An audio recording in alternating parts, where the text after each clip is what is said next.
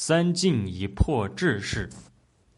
韩赵魏已经打败智伯，并且准备瓜分智伯土地。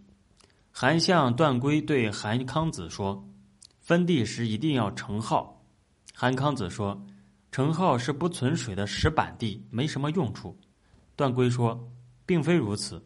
我听说一里地能左右一千里的政权，是由于有地利的缘故；万人之众能击败三军。”是由于成敌人不备的缘故。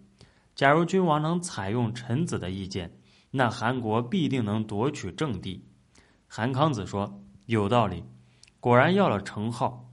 后来韩国夺取政地，就是从成号开始扩展起来的。